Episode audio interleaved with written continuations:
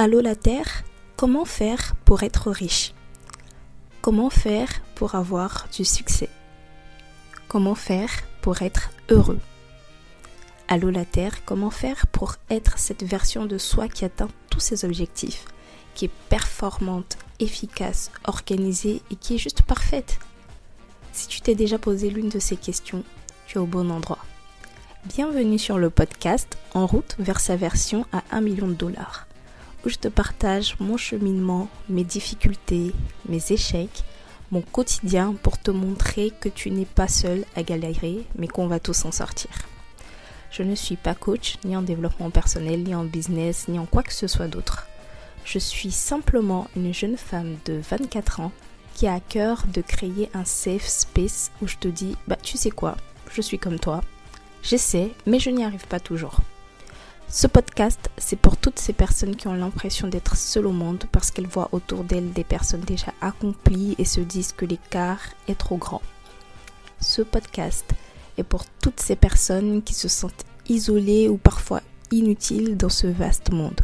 Viens, rejoins-nous et trouvons ensemble comment éclore ce potentiel qui sommeille en nous.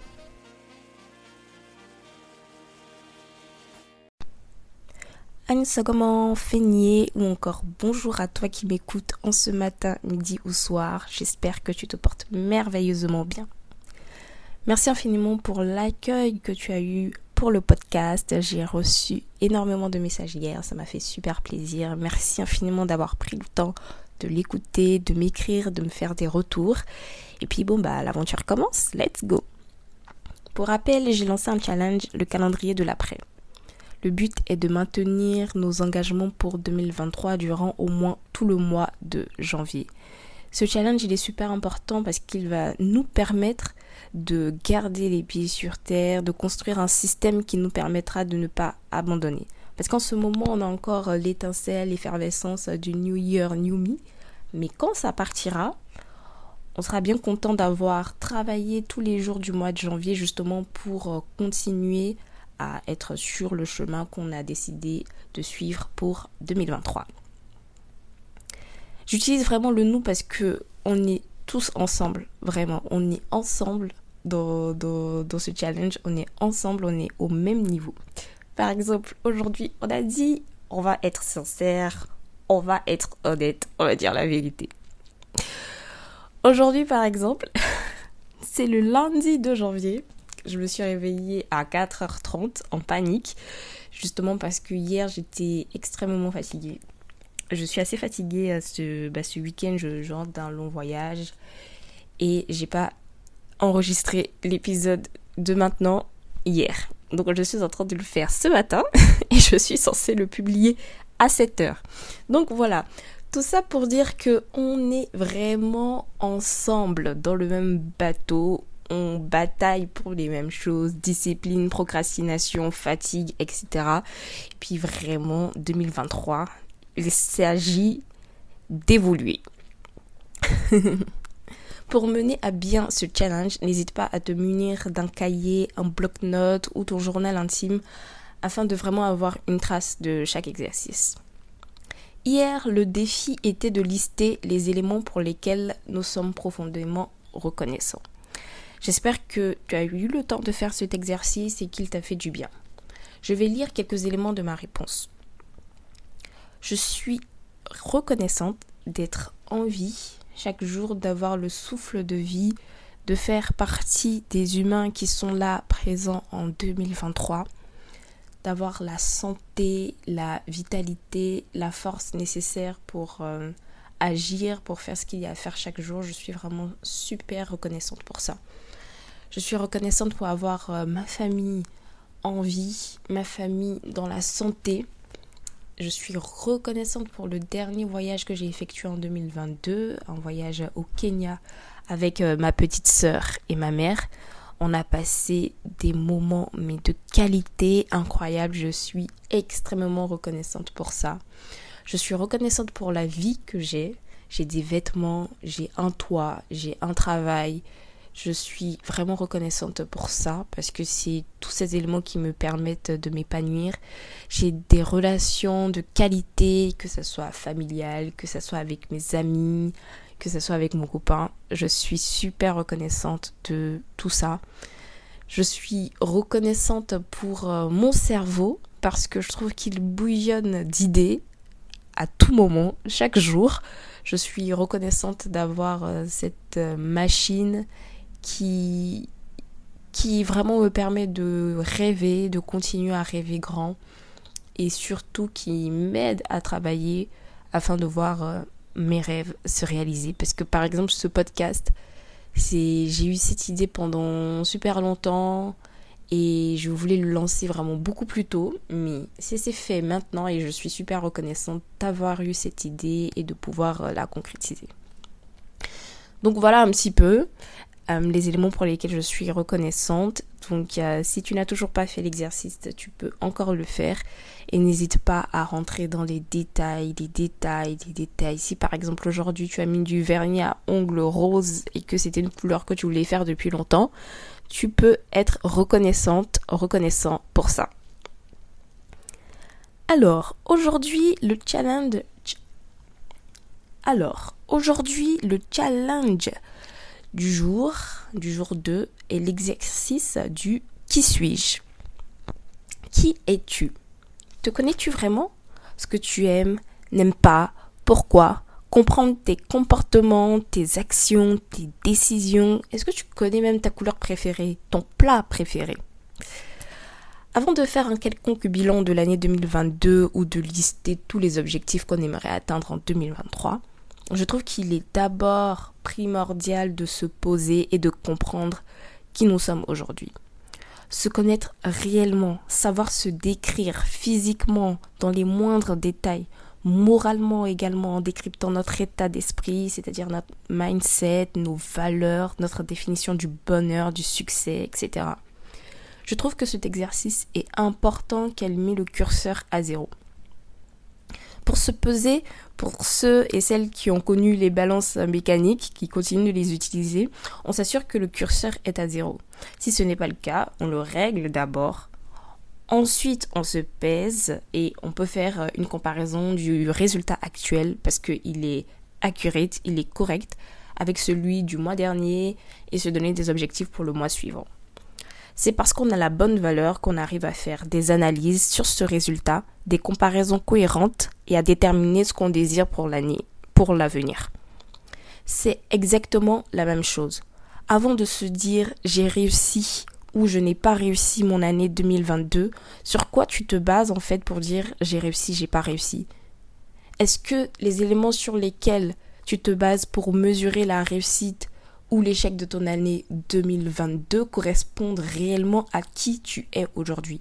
Parce que c'est sûr que si ton curseur n'est pas à zéro, si ton curseur n'est pas correct, bah, tu vas faire des comparaisons sur des choses qui au final ne sont même pas réellement importantes pour toi. Donc avant de faire cette analyse, ce bilan de 2022 et avant de courir énumérer tout ce qu'on veut réaliser en 2023, nous devons mettre le curseur à zéro un meilleur bilan et une meilleure préparation. Socrate ne disait-il pas Homme, connais-toi toi-même? Donc voilà, on n'invente rien ici. Je n'invente rien. Ça a été dit depuis la nuit des temps. Même Socrate, il est dans la boucle. Comment est-ce que j'ai connu cet exercice? Grâce à Mavic Bright. Et oui, encore elle. Je parlerai vraiment de cette femme, je pense peut-être à chaque épisode, parce que comme je l'ai dit, c'est ma mentor, c'est une femme qui m'inspire énormément chaque jour. Et attention, quand je dis c'est ma mentor, c'est pas qu'on se connaît ou euh, que je lui parle et que euh, je peux lui poser des questions chaque jour. Comment est-ce qu'on fait ci, comment est-ce qu'on fait ça Non, un mentor, c'est pas forcément quelqu'un qu'on connaît personnellement. C'est, ça peut être une personne bah, qui est très lointaine, mais tu suis les actions, les activités de cette personne justement pour toujours continuer à être inspiré. Donc c'est vraiment dans ce sens-là. Donc c'est un exercice qui fait partie intégrante de son programme de développement personnel. Et donc j'ai déjà eu à le faire où elle pose plusieurs questions justement pour te permettre de construire ton qui suis-je. Cependant, je trouve que quand je l'ai fait, j'avais pas cette première fois, j'avais pas vraiment compris à quelle profondeur je devais y aller.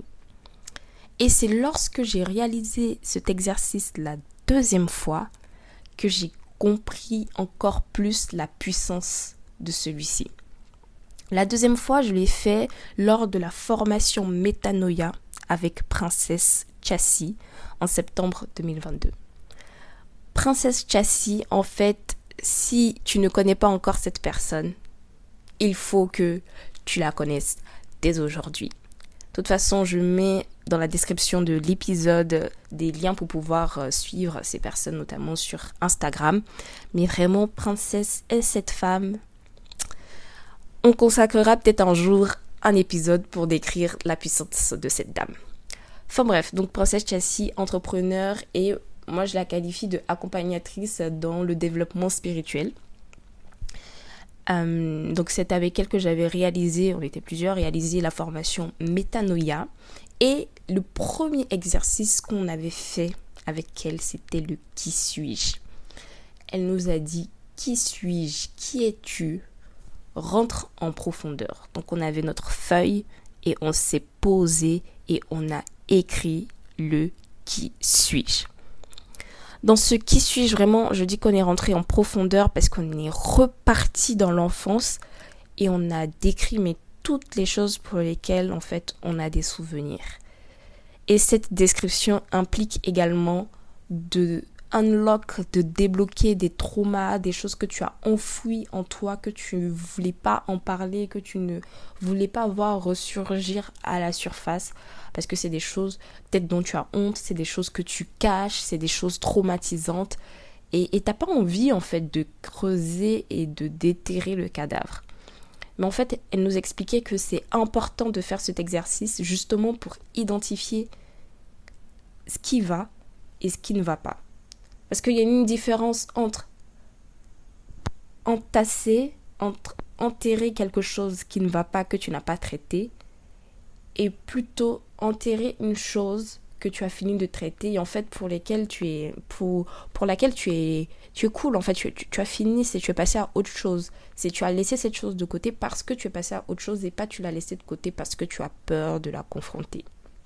Donc vraiment ce deuxième qui suis-je c'était quelque chose. Quels sont les bienfaits de cet exercice? Un vraiment bienfait numéro un, c'est que c'est une thérapie. Parce que comme je l'expliquais tout à l'heure, ça va te faire rentrer en profondeur avec toi-même. En fait, c'est une séance de et de méditation et de thérapie. Tu vas te parler à toi-même, c'est-à-dire tu vas dire ton prénom, Nelly, qui es-tu? Qu'est-ce que tu aimes vraiment? Pourquoi tu fais ci? Pourquoi tu fais ça? Et ça va être un moment où tu vas transférer tes émotions de ta tête via ton bras en passant par le stylo que tu tiendras, le crayon vers ton cahier. Et oui, si euh, je ne l'ai pas assez précisé, il faut vraiment que les exercices qu'on fera tout au long de ce challenge soient faits sur papier, c'est-à-dire écrire, pas le taper à l'ordinateur, parce qu'il y a vraiment une puissance dans l'écriture. On entend beaucoup cette phrase, puissance dans l'écriture, il y a même des études qui sont déjà sorties sur le sujet et tout. Mais vraiment, je parle du point de vue de mon expérience. Je ne parle pas du point de vue de la science, etc., parce que c'est ce qui est dit, mais vraiment de ce que moi j'ai vécu et quand tu te poses un moment et que tu écris sur la feuille, il y a une différence en fait radicale parce que tu sens qu'il y a quelque chose qui se passe en toi. C'est vraiment une thérapie, c'est un moment que tu prends pour toi, pour discuter avec toi-même, pour être proche de toi-même. Donc vraiment, le stylo, le papier, c'est super important. Deuxième bienfait, cet exercice va permettre de déterminer les axes de ta vie qui te conviennent et ceux qu'il faudra changer, améliorer. Ça va permettre de savoir que quand tu vas rentrer dans tes traumas, quand tu vas rentrer dans des choses pour lesquelles tu as honte ou certains comportements que tu as que tu n'arrives pas à expliquer, une des solutions, par exemple, un axe d'amélioration, ce serait donc de guérir ce trauma, euh, de pouvoir corriger ce comportement et ça peut mener à aller voir une psy, par exemple, aller consulter. Donc vraiment, cet exercice, il va permettre d'identifier là où ça va et là où ça va pas et les changements qu'il faudra faire. Troisième bienfait de cet exercice, asseoir ton identité et être focus. Parce que lorsque tu te connais, tu sais ta valeur. Tu connais tes valeurs à toi. Tu sais à quoi tu dois dire oui, à quoi tu dois dire non. Si tu connais vraiment ton identité, tu es focus et tu arrêtes en fait, tu arrêtes en fait d'être dispersé par des choses qui finalement qui ne sont pas importantes parce que tu sais qui tu es, tu sais ce qui est important, tu sais ce qui est bon pour toi. Et vraiment sur la partie des valeurs, moi par exemple, euh, j'ai identifié une valeur importante, c'est j'ai su vraiment poser des mots sur une valeur qui est super importante pour moi. En général, je la mettais euh, sur le fait euh, d'aider les autres, sur le fait d'être présent pour les autres. Vraiment, l'entraide, l'aide, c'est quelque chose qui est super important pour moi. Mais parce que j'ai vécu un événement au travail, j'ai vécu cet événement-là et ça m'a fait comprendre en fait c'était quoi la chose la plus importante pour moi et je l'ai même mise en valeur numéro une. C'est la compassion slash empathie c'est vraiment quelque chose qui est super important pour moi. Parce que justement, j'ai vécu une situation où j'ai trouvé qu'il y a eu un manque de compassion, un manque d'empathie. En fait, ça m'a tellement blessée que je me suis rendu compte que, ah ouais, en fait, c'est ça ma valeur fondamentale numéro une. C'est la compassion, l'empathie. Je dis compassion slash empathie parce que c'est c'est deux éléments un peu différents. on est dans la même logique, mais c'est un peu différent. Et moi, vraiment, je suis dans la partie compassion à fond. Mais l'empathie, c'est aussi bien parce qu'en général, la compassion, ça peut, être, ça peut avoir euh, des travers négatifs. Je vais vous dire pourquoi. Je lis les définitions. La compassion, selon le dictionnaire Le Robert, c'est sentiment qui porte à plaindre autrui et à partager ses souffrances. Et quand je lis Wikipédia, qui part un petit peu plus euh, dans les détails, compassion vient du latin cum patior, je ne sais pas si je prononce bien, je souffre avec, avec pardon, et du grec sympatheia, sympathie. Et donc c'est un sentiment par lequel un individu est porté à percevoir ou ressentir la souffrance d'autrui et poussé à y remédier par amour, moral ou éthique. En fait, c'est vraiment ça. C'est lorsque je j'entends une situation difficile d'une personne, c'est j'ai l'impression d'être à la place de cette personne et de ressentir ses souffrances et je me mets en mode qu'est-ce que je peux faire pour aider la personne? C'est-à-dire je peux je peux même me mettre en difficulté moi pour pouvoir aider la personne. Donc c'est en ce sens où je dis que la compassion ça peut être ça peut avoir quand même des travers un peu négatifs parce que c'est fort en fait d'avoir d'être dans une capacité ou dans une situation qui te permet entre guillemets de tellement imaginer la souffrance de l'autre que tu peux être capable ou avoir la sensation de ressentir sa souffrance. Et en fait, moi, si je suis dans une situation difficile, j'aimerais avoir, en tout cas les personnes qui sont proches de moi, qu'ils puissent être autour de moi, me soutenir, m'apporter vraiment un, un, confort, un soutien moral important. Parce que je suis dans cette situation difficile. Parce que moi, quand les autres sont dans des situations difficiles, c'est ce que je fais. Et c'est ce que j'aimerais avoir en retour. Donc c'est vraiment une valeur qui est super importante pour moi. Et c'est parce que j'ai eu cette situation qui s'est passée, je me suis posée, j'ai écrit sur le sujet, que je me suis rendu compte que, ah ouais, en fait, ça, c'est super important pour moi. Et c'est ça, ça, que sert l'exercice du qui suis-je. Et même le journaling en général, c'est tu rencontres une situation qui peut-être qui t'a marqué, qui te fait poser des questions, tu, tu te poses, tu écris. Et ça te permet en fait de mener un raisonnement sur la situation et de retenir les leçons que tu as à retenir en fait sur le sujet. Et donc j'avais parlé d'empathie. L'empathie, donc selon le dictionnaire Robert, c'est capacité de s'identifier à autrui dans ce qu'il ressent. Et lorsque je lis Wikipédia, il me dit l'empathie est la reconnaissance et la compréhension des sentiments et des émotions d'un autre individu. En fait, dans l'empathie, on va dire l'empathie, en fait, c'est un degré un petit peu moindre par rapport à la compassion. Parce que l'empathie, c'est vraiment si tu es dans la reconnaissance, tu acknowledge c'est tu comprends que quelqu'un est dans une phase difficile. Alors que la compassion, c'est vraiment toi-même, tu t'assois et puis tu charges la souffrance de la personne sur ta tête, en fait. Donc c'est un peu ça la différence entre les deux. Donc c'est pour ça que j'ai mis compassion, empathie. Mais vraiment, grâce à cette situation, en fait, j'ai pu déterminer que ma valeur fondamentale numéro une à moi, en fait, c'est ça. Et donc, l'exercice du qui suis-je, ça sert à tout ça. Donc je reprends. C'est une thérapie d'abord.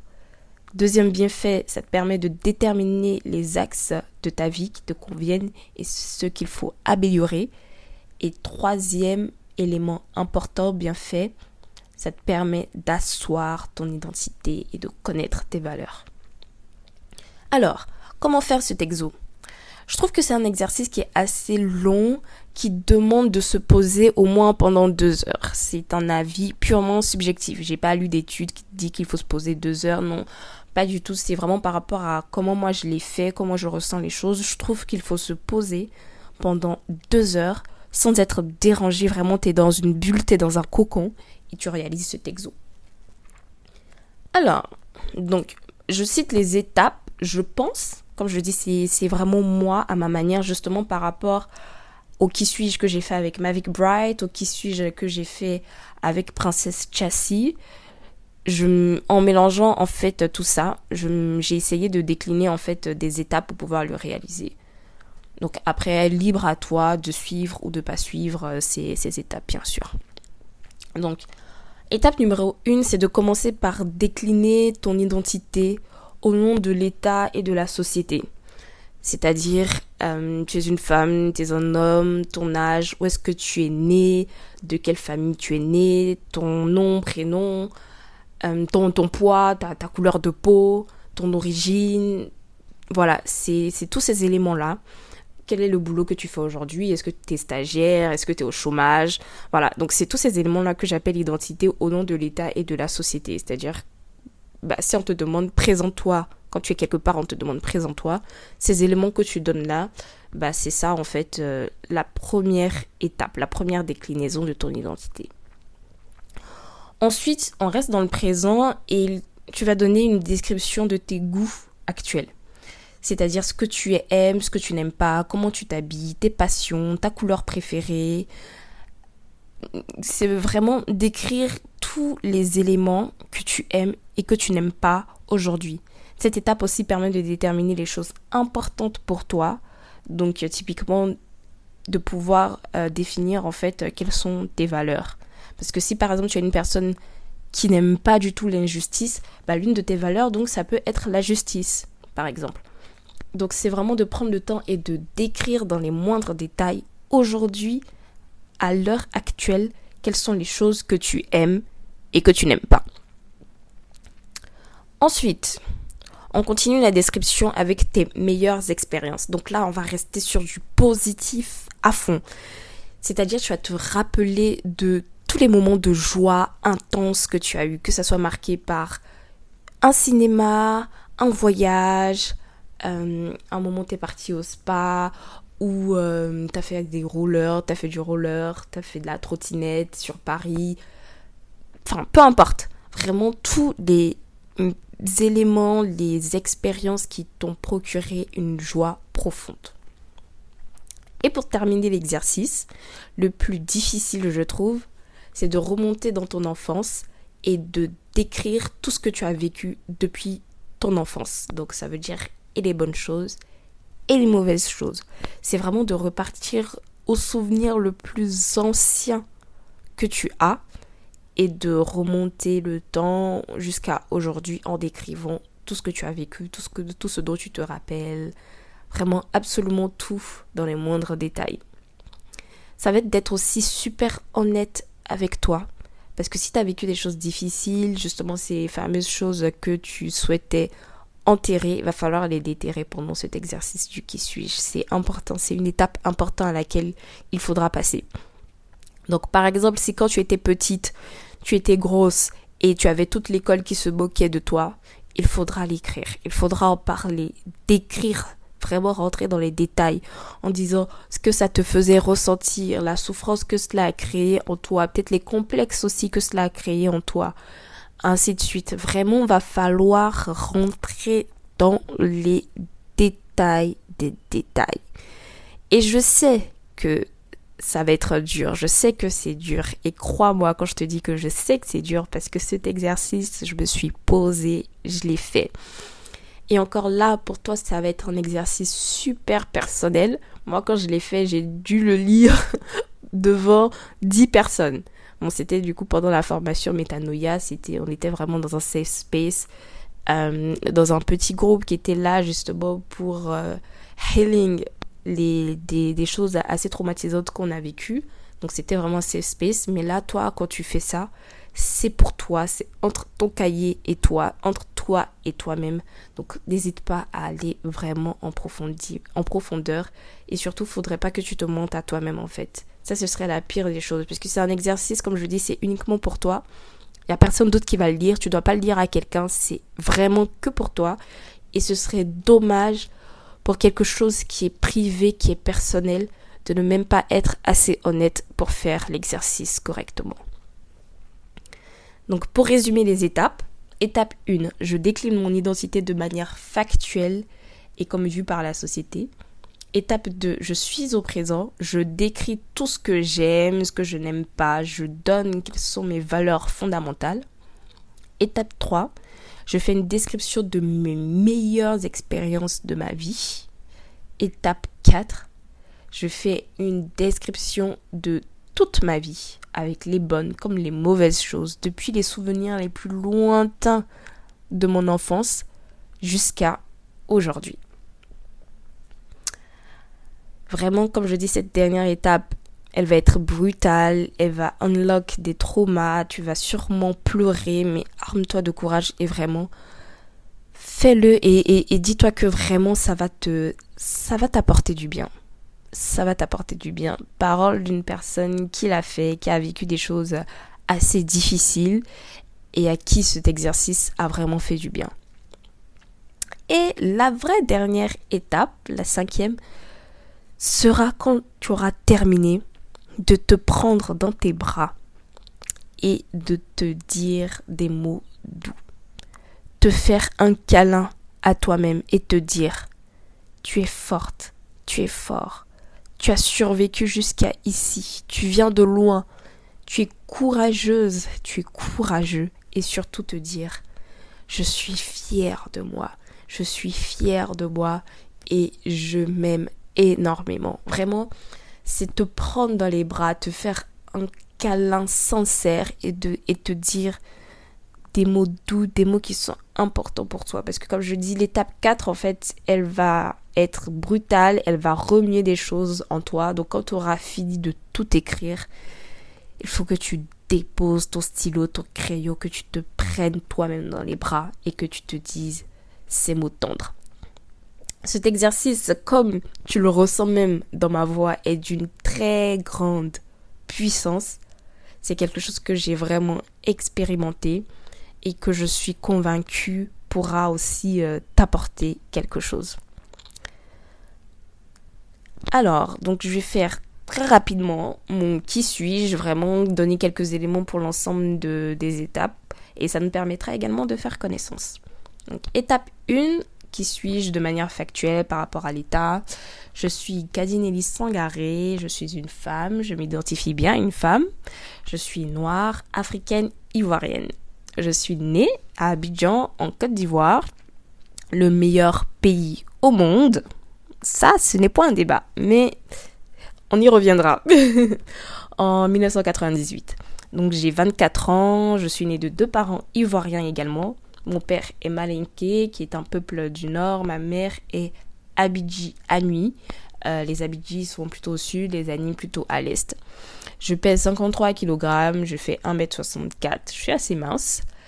Euh, aujourd'hui, je suis, euh, je suis salariée, CDI, je travaille dans un cabinet en gestion de projet j'ai fait euh, des études d'ingénieur pendant 5 ans. Après, j'ai fait euh, une alternance en gestion de projet.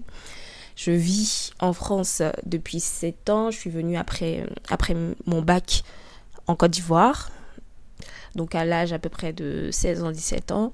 J'ai une petite sœur aussi qui est ivoirienne, qui est dans Côte d'Ivoire, etc., qui a eu le même parcours et qui est en France depuis deux ans maintenant pour ses études également.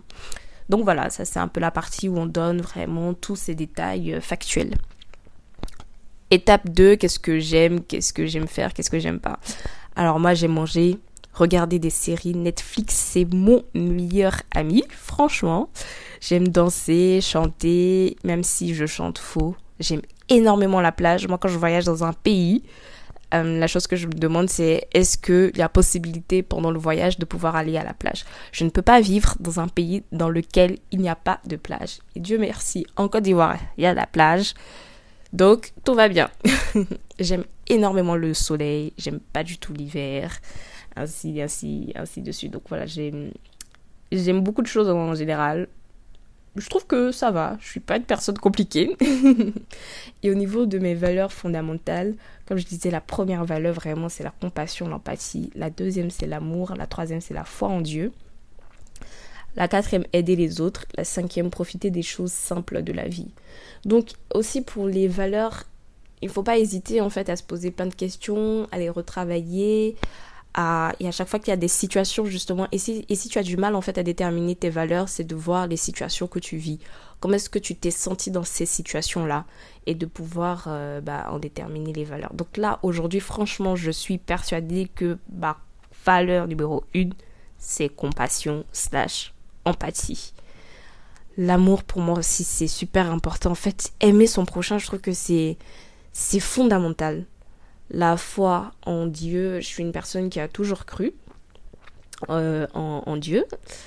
Et après, j'ai aidé les autres, profiter des choses simples de la vie. Tu vois, par exemple, les valeurs fondamentales 4 et 5, je me dis, peut-être ça peut être encore travaillé, peut-être il y a des choses qui sont peut-être plus importantes que ça. Mais au moins, les trois premières là, c'est, elles sont indiscutables. Ce sont mes valeurs profondes, fondamentales. Étape 3, mes expériences inoubliables. En 2020, pour la première fois, j'ai été au Calanque de Marseille. Franchement, c'est magnifique. Je te conseille grave d'y aller si euh, tu as l'occasion. Et c'était la première fois, en fait, que... Parce que pour les Calanques, c'est... Si tu, tu prends des chemins qui sont assez sinueux, si tu gravis un petit peu euh, des mini-montagnes, etc. Et moi, j'ai un peu peur du vide. Et il y avait des chemins où bah, tu tournes la tête à droite tu sais que si tu fais un faux pas, si tu mets pas ton pied correctement là où il faut, tu tombes. Et donc, mais moi, je me fais des films dans ma tête et je me vois en fait en train de tomber, en train de cogner ma tête contre un rocher, ouvrir ma tête et puis voir mon cerveau sortir de ma tête en fait. Vraiment, c'est c'est super stressant, c'est euh, c'est terrorisant terrifiant pour moi. Et c'était la première fois que je faisais ça et c'était une expérience vraiment inoubliable. vraiment inoubliable. Récemment, je suis allée au Kenya avec ma soeur et ma mère. Magnifique. J'ai fait mon premier vrai safari dans un parc incroyablement grand. Mais vraiment, donc j'ai vu des lions. C'était la première fois du coup que je voyais des lions en liberté parce que d'habitude c'était plutôt dans des zoos. Et franchement, l'expérience n'est pas du tout la même. Donc franchement, le Kenya, incroyable, magnifique. Et sur l'étape 4, donc les souvenirs les plus anciens, euh, décrire en fait ton enfance, etc. Moi, le souvenir le plus ancien que j'ai de moi, c'est 5 ans. Quand j'avais 5 ans, on vivait dans la commune de Yopougon à Abidjan, en Côte d'Ivoire. Et il y avait l'anniversaire d'une copine qui habitait à côté de chez moi. Et pendant l'anniversaire, en fait, il y avait euh, une compétition euh, enfin, on devait défiler en maillot de bain. Et moi, j'étais sûre que j'allais gagner parce que j'avais le meilleur maillot de bain, mes frères au monde. Ah, dans ce maillot de bain, c'était quelque chose. Et et, et qu'est-ce qui s'est passé en fait? C'est j'arrive et tout, ça se passe bien. Et au moment de la compétition, je ne trouve pas mon maillot de bain. Je ne trouve pas mon maillot de bain. Et c'est fou, ce jour-là, en fait, j'avais deux maillots de bain dans mon, dans mon sac. Donc je trouvais pas mon maillot de bain phare numéro 1. J'ai porté un deuxième maillot de bain qui était un petit peu plus grand, qui m'allait vraiment pas trop trop. J'avais tellement le seum. Mais bon, j'ai quand même réussi à être deuxième. Mais j'ai pleuré parce que je me disais, eh, si j'avais mon maillot de bain de la mort, de la muerte, j'allais gagner. Et comme par hasard, quand on a fini la compétition, j'ai retrouvé mon maillot de bain sous le canapé. Franchement, il y avait tentative de sabotage. Ah oui, oui, oui, oui, oui, oui, il y avait tentative de sabotage. J'en suis sûre et certaine. Donc ça, par exemple, bah, c'est le souvenir le plus ancien, le plus lointain que j'ai. Puis bien sûr, je vais pas vous parler de mes traumas et des moments difficiles que j'ai vécu dans ma vie. Mais voilà, donc il faudra être le plus exhaustif possible et le plus sincère possible. Donc conclusion, le challenge du jour 2 est le qui suis-je? Qui es-tu? Je m'arrête là pour aujourd'hui. Merci infiniment d'avoir choisi de passer du temps, quelques minutes avec moi. Retrouve-moi sur Instagram, Kadinel Sangaré, ou sur le Instagram du podcast, ta version à 1 million de dollars. N'hésite pas à m'écrire en DM ou à me taguer en story pour euh, partager des éléments de ton qui suis-je. Et je te dis à demain pour un nouvel épisode. Ciao ciao